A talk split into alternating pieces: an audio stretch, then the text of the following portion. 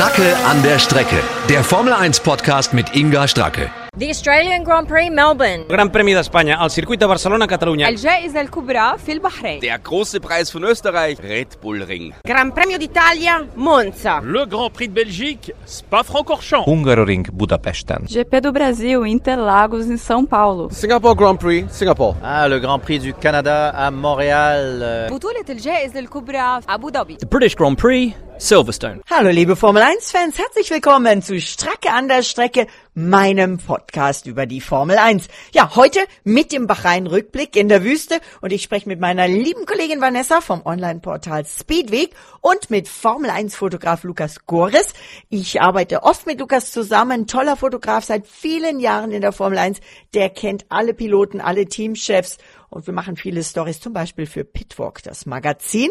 Ja, und Lukas hat ein Insider-Infos. Er verrät, was seiner Meinung nach Ex-Weltmeister Fernando Alonso so jung und energiegeladen erscheinen lässt. Und ja, er war jetzt zwei Wochen in Bahrain in der Wüste und ich bin mir sicher, dass Lukas ja fast jedes Sandkorn rund um den Bahrain Circuit wie seine Westentasche kennt. Aber zuerst spreche ich mit Vanessa und ich wünsche euch viel Spaß. Ich freue mich über Likes und folgt mir für mehr überall, wo es Podcasts gibt. Fachsimpelei. Ja, hallo Vanessa. Vanessa, ganz, ganz herzlichen Dank, dass du dich mit mir wieder zum Fachsimpeln über die Formel 1, über den Auftakt Grand Prix einlässt. Du warst ja schwerst eingespannt bei euch bei Speedweek, bei eurem Online-Portal. Du hast Live-Ticker geschrieben, du hast die ganzen Interviews der Fahrer äh, bearbeitet, du hast Stories geschrieben. Ich bewundere das ja, wie äh, was du da alles an so einem Wochenende alles zauberst, muss man ja schon sagen. Und ich würde dich gern mal, wenn das für dich okay ist, erstmal grüß dich, hallo und herzlich willkommen. Ja, hallo Inga, danke, dass ich da sein darf.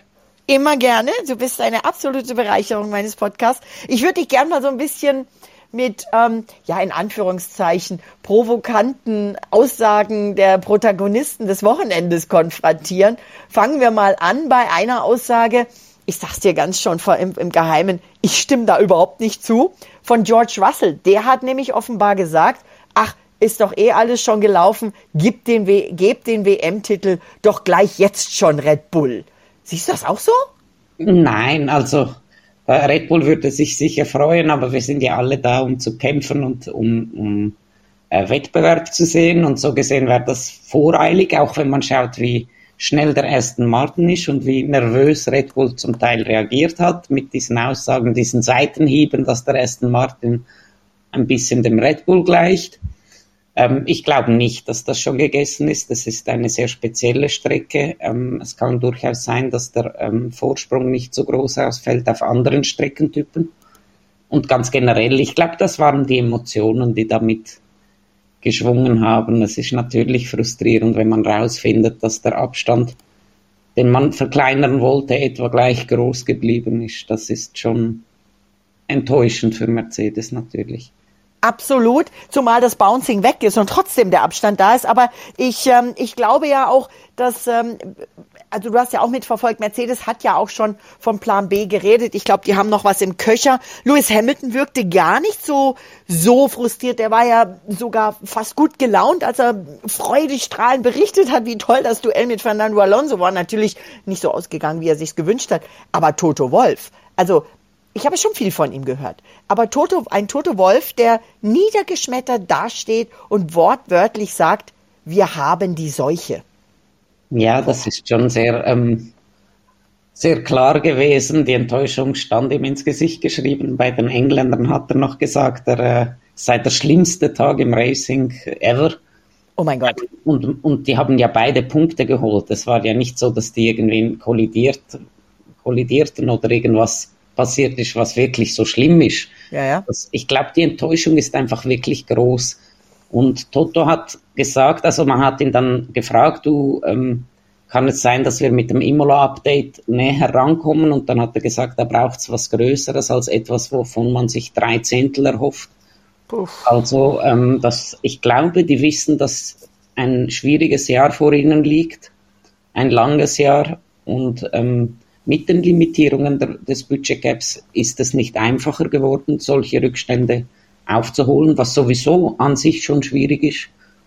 Ähm, ja, ich verstehe schon, dass man da, dass da die Enttäuschung im ersten Moment aus dir spricht, weil die Leute müssen ja auch alle hinstehen und gleich ihre Meinung sagen und gleich reagieren, äh, wenige Minuten nach dem Rennen und das ist halt, dann ist, dann ist, da sind die Emotionen doch noch da. Was ja gut ist. Es sind Menschen und die haben Emotionen Absolut. und die reagieren und das ist ja klasse. Das ist ja für uns super, weil wir dann auch Geschichten draus machen können und äh, wir wollen ja gar keine Roboter. Hm, glaubst du, dass auf die Enttäuschung noch ein Schlag draufkommt, weil der Kunde mit Mercedes-Motor, Fernando Alonso und Aston Martin, so deutlich besser ist? Es ist halt ein Zeichen dafür, dass, ähm,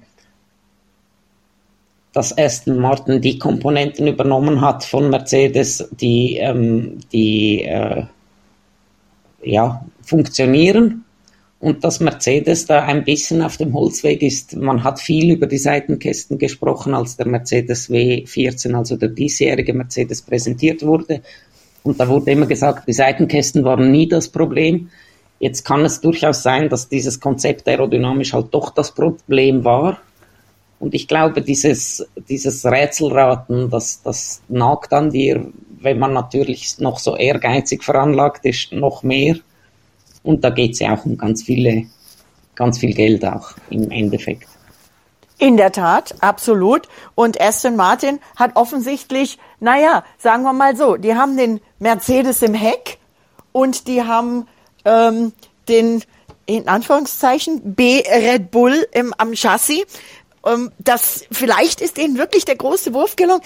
Kannst du dir vorstellen, dass wir so eine Überraschungssituation haben werden oder haben könnten, wie seinerzeit, als tatsächlich ähm, Jensen Button mit dem Brown Weltmeister wurde?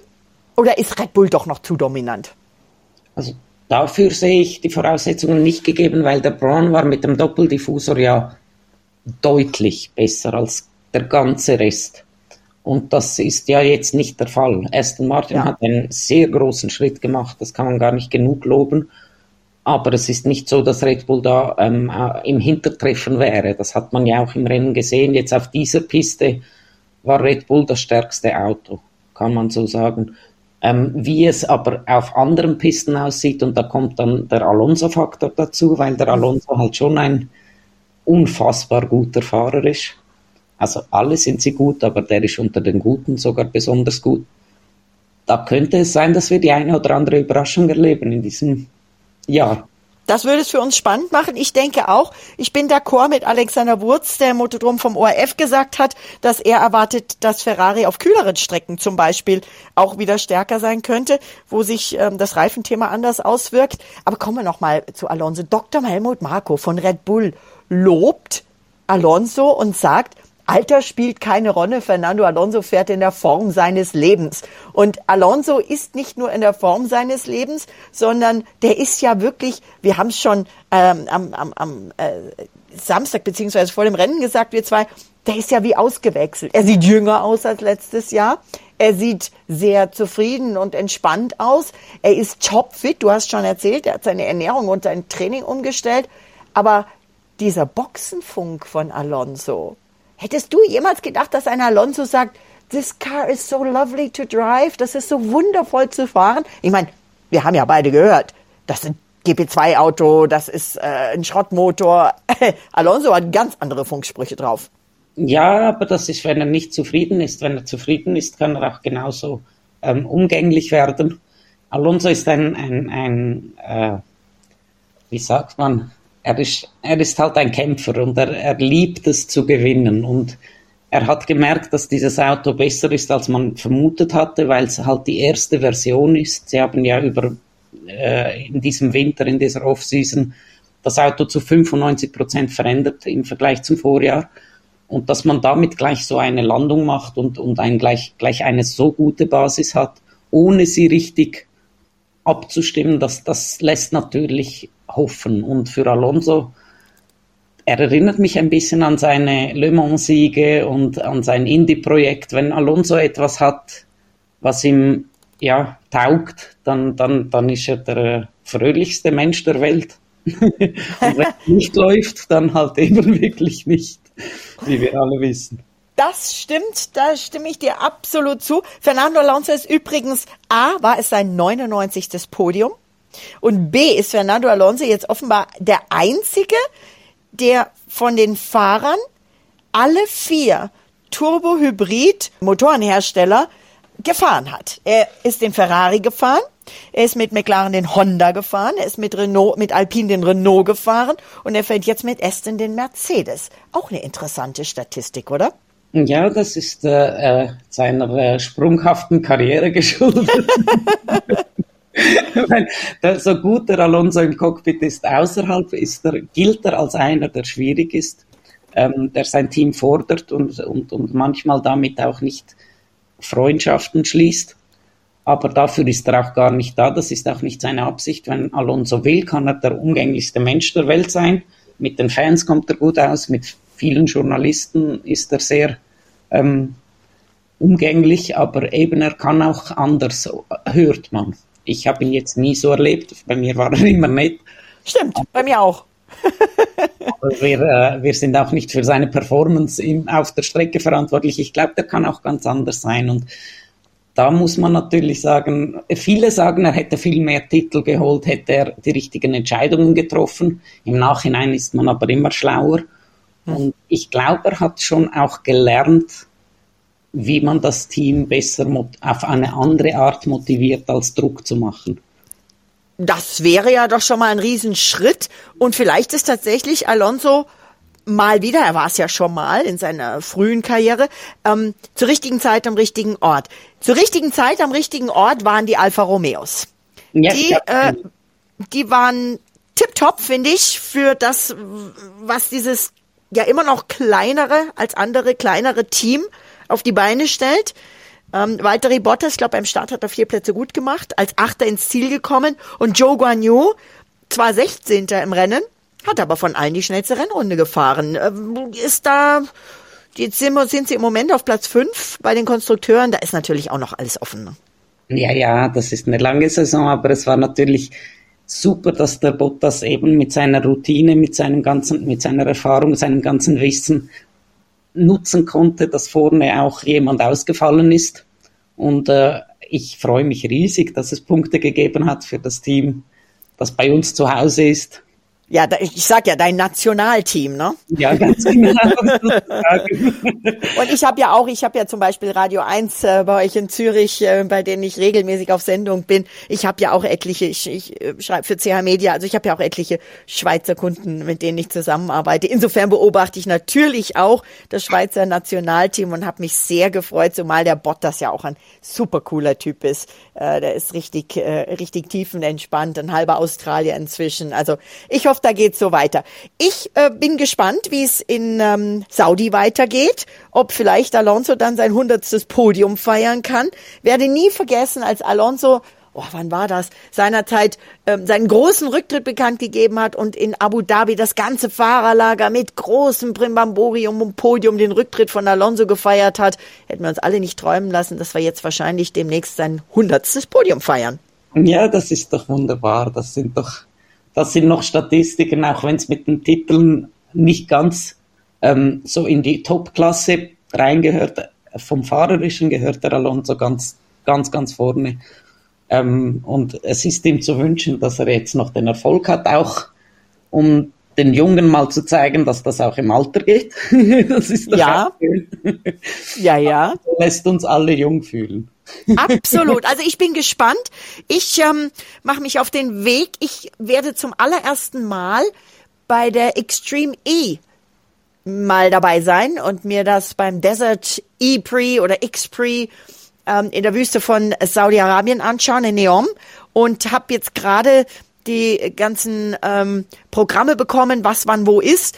Und ähm, die Erinnerung, ich soll doch bitte meine eigene Trinkflasche, gut, das machen wir ja sowieso inzwischen. Ich bin ja auch mit BWT bei meiner Charity zusammen und da sind wir ja auch mit diesem Einweg-Plastikflaschen äh, reduzieren dran. Aber nicht nur das, sondern ich soll tatsächlich mein eigenes Besteck und meinen eigenen Teller oder Schüssel mitbringen. Ich kann das an der Rennstrecke im Fahrerlager waschen, aber sie haben ein solches Nachhaltigkeitsprogramm, dass ich das alles selber mitbringen muss.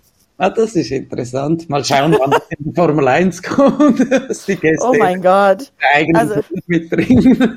Als BWT am Mondsee den Racing Point präsentiert hat, wo sie Titelsponsor geworden sind. Da gab es das Essen in gebackenen Keksschalen. Die könnte man danach essen. Oder aber eben, die haben sich ganz schnell wieder abgebaut. Also sowas auch eine Lösung. Ist, ist dann vielleicht etwas praktischer als ähm, Teller und Besteck um die ganze Welt zu fliegen. Aber ich werde mal gucken, vielleicht ähm, finde ich noch was, was ich, was ich mitnehmen kann. Eine kleine Holzgabel oder sowas. Ja, dann äh, wünsche ich dir ganz viel Spaß in der Wüste. Das wird sicher lustig. Ähm, es ist sicher eine spannende Serie. Ich bin absolut gespannt drauf, wie es wird. Ich werde dir berichten. Vielleicht können wir ja nächstes Mal drüber plaudern, wie es war in der Wüste, in Neom, bei der Extreme E und danach direkt zur Formel 1 nach Saudi. Bin gespannt. Vanessa, ganz, ganz herzlichen Dank dir. Und ähm, ich werde weiter auf der Speedweek eure Geschichten verfolgen. Vielen lieben Dank. Boxenspiel. Ja, hallo Lukas, äh, ganz herzliche Grüße. Und ähm, du warst voll im Einsatz an diesem Auftaktwochenende, wie immer, mit deinem ganzen Kameraequipment unterwegs, hautnah dran am Geschehen. Und ähm, natürlich als erstes die Frage, wie war das Wochenende für dich? War irgendwas anders als sonst oder sagst du Business as usual auch in dieser 74. Formel 1 Saison? Hallo Inga. Äh, eigentlich war es Business as usual. Ähm, ich war ja schon bei den Testfahrten hier, und da hat man ja schon äh, gesehen, worauf das äh, zumindest zu Beginn dieser Saison hinausläuft. Äh, und genauso hat sich das auch angefühlt. Äh, die Red Bull sind überlegen. Äh, George Russell hat ja sogar nach dem Rennen gesagt, die werden dieses Jahr alle, alle Rennen gewinnen und gratuliert Max Verstappen schon zum WM-Titel. Naja, wollen wir mal abwarten, ob es wirklich so krass kommt. Aber die Überlegenheit war schon gut. Aber ähm, das alles äh, wird natürlich auch aufgewogen durch das tolle Ergebnis von ähm, Fernando Alonso und Aston Martin. Du, die haben den Fernando Alonso nach dem Rennen, also das eigene Team, gefeiert wie Lionel Messi. Der kam dann mit dem Pokal an und die haben da gesungen. Also es war wie, es war wie bei der Fußball-WM in Katar, als die, als die Argentinier gewonnen hatten. Äh, ziemlich ungewöhnlich für ein englisches Team, aber die waren einfach happy. Naja, ursprünglich ähm, war das ja mal ein, boah, jetzt muss ich mal ein paar Jährchen zurückdenken, es war mal ein irisches Team und die Iren können Ja. feiern. Und es sind stimmt. tatsächlich noch einige Leute da, die auch seinerzeit mit Eddie Jordan gearbeitet haben. Ich sag nur Andy Stevenson, der ja jetzt inzwischen eine tragende Rolle in der Chefetage spielt. Ähm, also, die können feiern, das weiß ich. Da hast du recht. das haben sie gezeigt. Ja, ja, ja, ja. Äh, du für dich von den Arbeitsbedingungen her, bist du überall hingekommen? Warst du an deinen Lieblingsstellen, wo du am besten, am besten äh, Fotos machen kannst? Hat das alles gepasst? Ja, das hat alles gepasst. Bahrain ist eine tolle Strecke. Äh, Die Veranstalter hier sind top. Wir werden wunderbar hier versorgt, auch kulinarisch. Also das ist wie immer wunderbar gewesen. Und auch in Bahrain, du kommst wirklich an jeden Punkt. Du hast malerische Fotopunkte. Ist eine meiner Lieblingsstrecken, äh, muss ich ganz ehrlich sagen. Hast du denn auch so ein bisschen, man sieht ja im Fernsehen immer mal so diese, diese Bilder von der Skyline und äh, irgendwelche Gebäude, wo ich sagen muss, ey, ich war schon oft im, im Bahrain, aber irgendwie habe ich das noch nicht gesehen. Kriegst du sowas mit? So wie, wie Architektur und wie es da, ja, schon ganz schön fancy ausschaut teilweise? Ja, ja, das, das, das kriegt man schon mit. Äh, Gerade wenn man beim, beim Sonnenuntergang äh, die Bilder macht, äh, da gibt's einen gewissen Punkt und dann hat man da schon auch die diese architektonisch sehr schönen äh, Tribünen mit ihren Türmen oben drauf und natürlich auch den Rennleitungsturm. Der, nee, das ist ja gar nicht der Rennleitungsturm, das ist ja der Königsturm, da wo die äh, die Royals von Bahrain das Rennen verfolgen. Der ist ja das große Wahrzeichen. Stimmt, stimmt, stimmt. Ja, ja, der ist ja auch dann immer unterschiedlichst Der ist beleuchtet. immer da, der ist Das- angestrahlt, ja.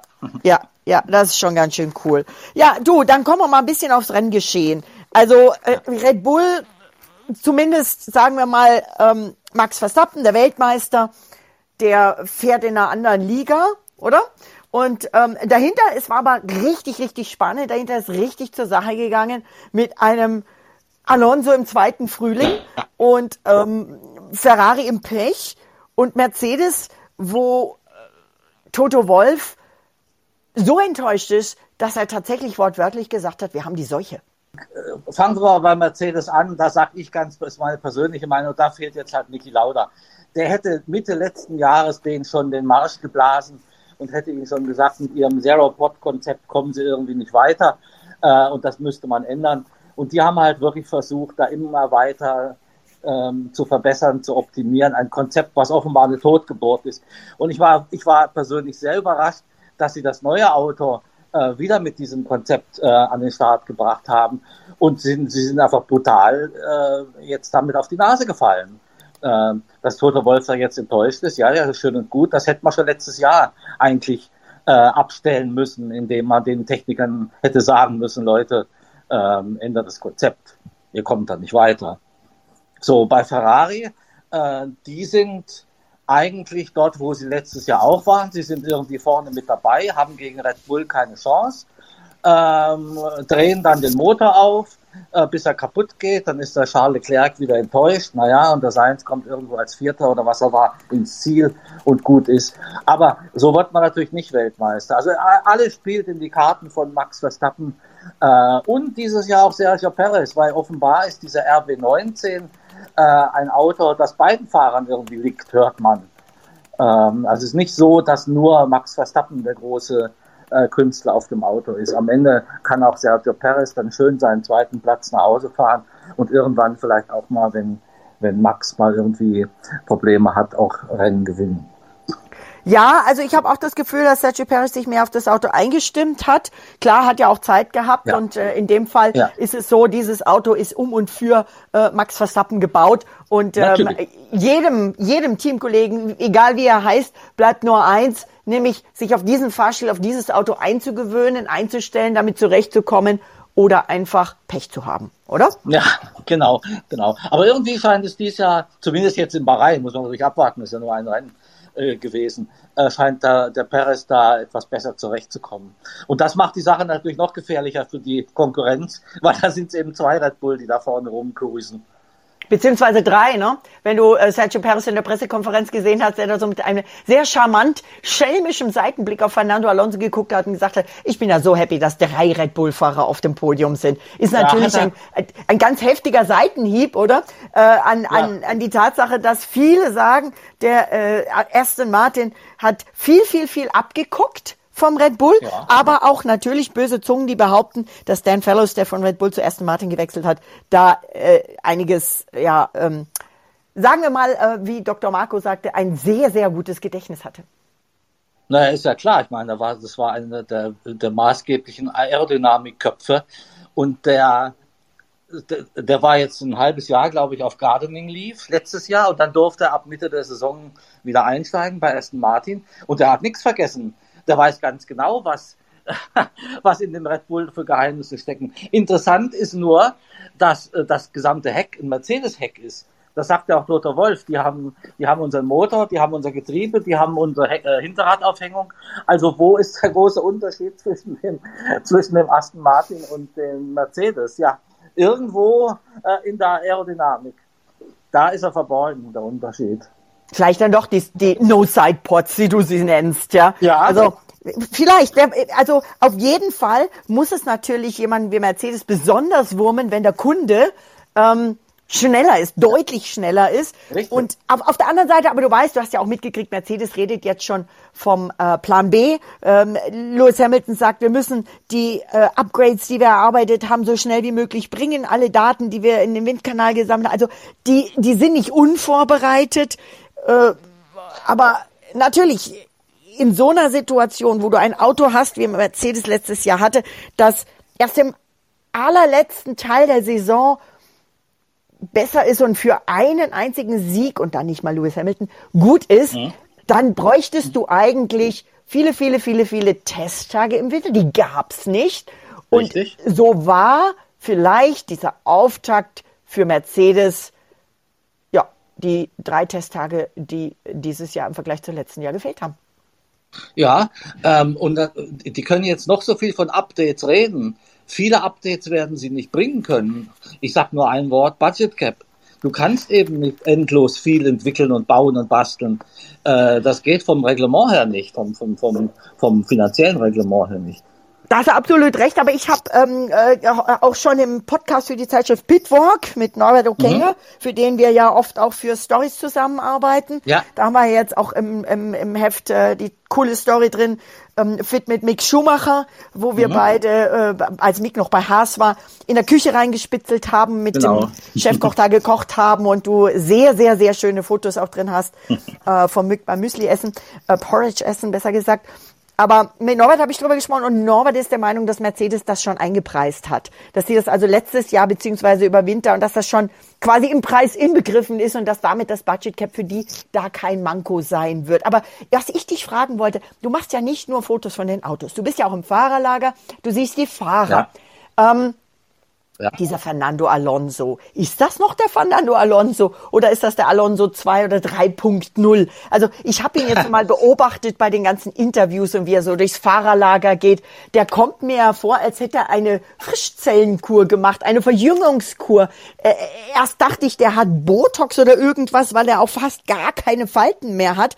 Ähm, am Anfang dachte ich, auf dem Foto ist ein Foto geshoppt, aber nein, der Alonso hat eine so so glatte, frische Haut. Der schaut jünger aus, die Haare, äh, gut, die kann man färben, äh, vielleicht hat er, vielleicht hat er nicht, will mir da nicht so unterstellen, aber der ganze Alonso schaut irgendwie nicht so aus, als wäre es der gleiche, der, der vor 22 Jahren, da waren wir beide dabei, in ja. Melbourne sein Debüt gegeben hat, wo zum Beispiel einer, äh, ein, ein, ein Oscar Piastri noch nicht mal geboren war.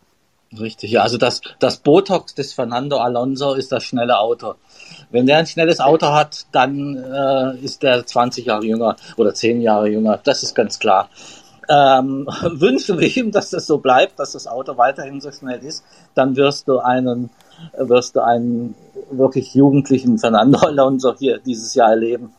Äh, ansonsten wird das sehr schnell auch wieder griesgrämig werden, weil das ist auch eine Spezialität von ihm, dass er dann nicht hinter dem Berg zurückhält. Aber ich ja, glaube, ja, ja, ja, der ist, der, der, der, wir sagen ja immer über Lewis Hamilton, he wears his heart on the sleeve, also wie der Richtig, Engländer so ja. schön sagt, der ist immer gerade raus und alle Emotionen raus. Fernando Alonso auch, aber auf eine ganz, ja. ganz, ganz andere Richtig. Art als Lewis Hamilton. Klar, Spanier und äh, Brite, das, sie sind unterschiedlich. und Alonso ich war ja baff erstaunt über den Boxenfunk. Also der war ja weichgespült im Vergleich zu Alonso von früher. Äh, da war nichts von GP2-Auto, der Motor ist Müll oder ich steig aus oder die Karre ist Dreck, sondern das war, hey, it's lovely. Es ist absolut wunderbar, dieses Auto zu fahren. Dann hat er am Schluss noch Zeit gehabt. Ach, wie geht's denn dem Lance? Kommt der auch noch irgendwie mit mhm. nach vorne? Ja, hat mhm. sich um den Teamkollegen und man hat ja fast das Gefühl, dass er den Lance Stroll so ja, adoptiert hat so ein bisschen und wieder über ja. Lawrence Stroll schwärmt. Ja, der Lawrence, der ist Geschäftsmann durch und durch. Der wird immer alles wollen, um zu gewinnen. Der wird alles tun, um der Beste zu mhm. sein. Und das hat er jetzt mhm. ins Team gesteckt. Also das war schon, das war schon wow, oder? Inga, das ist das, das tolle Auto. Der hat einfach erkannt vom ersten Testtag an, dass er da eine Bombe hat, also eine, in dem positiven Sinne, eine Granate, einen ganz tollen Wagen. Äh, und da freut sich der ich glaube 41 ist äh, der, der Fernando Alonso ja. und wird zum ganz ja. jungen Kerl wieder. Ja, das ist so. Äh, und dann hat er auch Zeit, um im Auto im Funk äh, nach dem Teamkollegen zu fragen und seinen seinen Gönner äh, Lorenz Stroll zu loben. Alles gut. Und da das Auto muss nur weiterhin so gut bleiben. Ja, also in seinem 357. Grand Prix-Start äh, ist Alonso wie ausgewechselt. Ich ja. glaube aber schon, dass er ähm, weiterhin für Podiums gut sein wird. Allerdings dürfen wir die Ferrari nicht unterschätzen. Nein. Ich bin auch der Meinung, dass Ferrari, äh, gerade wenn es jetzt dann zum Beispiel ähm, äh, auf kühlere Strecken oder kühlere Bedingungen geht, mhm. dann Ferrari gerade mit dem Reifenthema auch wieder vorkommt. Und Charles Leclerc wäre ja eigentlich auf Podium gewesen, wäre nicht ja. ausgefallen. Ist natürlich die Zuverlässigkeit wieder das Thema. Aber ähm, ich sag nochmal, ich freue mich auf diese Saison, weil ich glaube, dass wir uns auf tolle Platzkämpfe freuen können hinter Verstappen. Also ähm, sagen wir mal, nicht immer wird Verstappen auf eins gesetzt sein, Nein. aber ja. Und ähm, dahinter und man muss ja nicht immer sagen, ja, es geht jetzt immer nur um den Kampf um Platz eins, aber wir haben tolles Racing gesehen. Dieses Duell Absolut. Alonso Hamilton, das war gigantisch. Ähm, das ja. war und Hamilton sagte selber, das hat ihm Spaß gemacht. Ähm, aber auch weiter Bottas, der sich ne? da auf Ja, ne? ne? Ja. Bottas, der sich auf Platz 8 vorgefahren hat, ja. Äh, du, du weißt, ich berichte ja sehr viel auch für Schweizer Radiostationen, inzwischen Mhm. auch Schweizer Zeitungen, ähm, für CH Media. Da gucke ich natürlich auch immer auf die Schweizer. Ein Joe Guan Yu, der zwar auf Platz 16, aber die schnellste Rennrunde gefahren hat. Richtig. Da, da, da, da, da werden wir auch da einiges sehen. Ähm, enttäuschend waren meiner Meinung nach Alpine, auch wenn sie Punkte geholt haben, ähm, Williams, äh, die eigentlich doch in den Trainings gar nicht so schlecht aussahen, Alpha Tauri, Haas McLaren, und vor McLaren allem, vor ja, vor allem Ja. McLaren, vor allem McLaren, McLaren. McLaren hat einen richtigen Schritt nach hinten gemacht ähm, und das ist, es ist erstaunlich ähm, und nicht so richtig erklärbar. Also es wird schon irgendwelche technischen Erklärungen dafür geben. Und jetzt stell dir mal vor, jetzt ist dieser Oscar Piastri, dieser äh, Mensch, der da äh, seinen alpinen Rennstall verlassen hat, um zum McLaren zu wechseln. Jetzt ist er irgendwie vom Regen die Trau Traute gekommen, Traufe gekommen. Und, und tja, jetzt muss man mal sehen, wie das da weitergeht. Der Lando Norris, das ist ja auch so ein, der, ist, der fährt ja auf einem Niveau wie George Russell und der wird natürlich beim McLaren jetzt auch unter Wert geschlagen. Und der wird sich jetzt auch langsam mal überlegen, wie lange er sich das noch antut beim McLaren für die kommenden Jahre. Weil ich sehe da irgendwie so kein, keine Weiterentwicklung in den kommenden Jahren für McLaren. Leider. Ich, ich bin gespannt, auf jeden Fall, lieber Lukas. Wir schauen nach vorne aufs nächste Ja. Rennen, Saudi. Ähm, und ähm, ich war noch nie dort. Ich bin echt gespannt. Ich bin gespannt auf die Altstadt Kommst du von Jeddah. ja? Ich bin gespannt auf, äh, auf die Rennstrecke. Ähm, freue mich, dich dort auf einen Kaffee zu treffen, Ja. oder? Ja, und dann gerne, können wir ja, ja, ja. dann äh, in Saudi wieder ein bisschen fachsimpeln. Dir erstmal Absolut. ganz, ganz herzlichen Dank und ähm, bis zum nächsten Mal. Danke dir, Inga. Ciao, ciao. Stracke an der Strecke. Der Formel 1 Podcast mit Inga Stracke.